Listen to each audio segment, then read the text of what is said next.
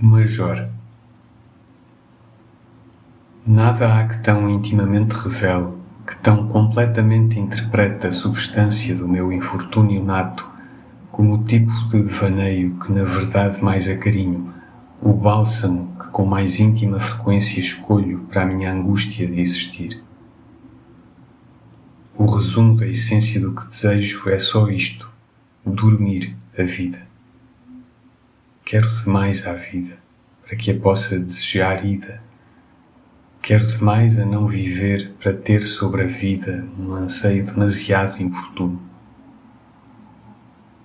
Assim é este que vou deixar escrito o melhor dos meus sonhos preferidos.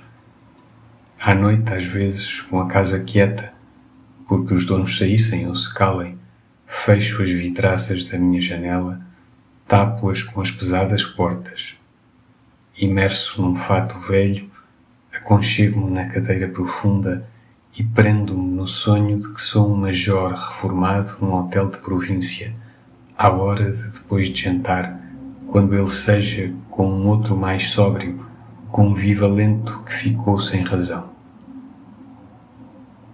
Suponho-me nascido assim.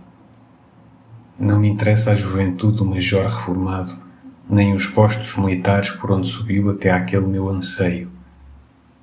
Independente do tempo e da vida, o major que me suponho não é posterior a nenhuma vida que tivesse. Não tem nem teve parentes. Existe eternamente àquela mesa daquele hotel provinciano, cansado já de conversa de andotas que teve com os parceiros na demora.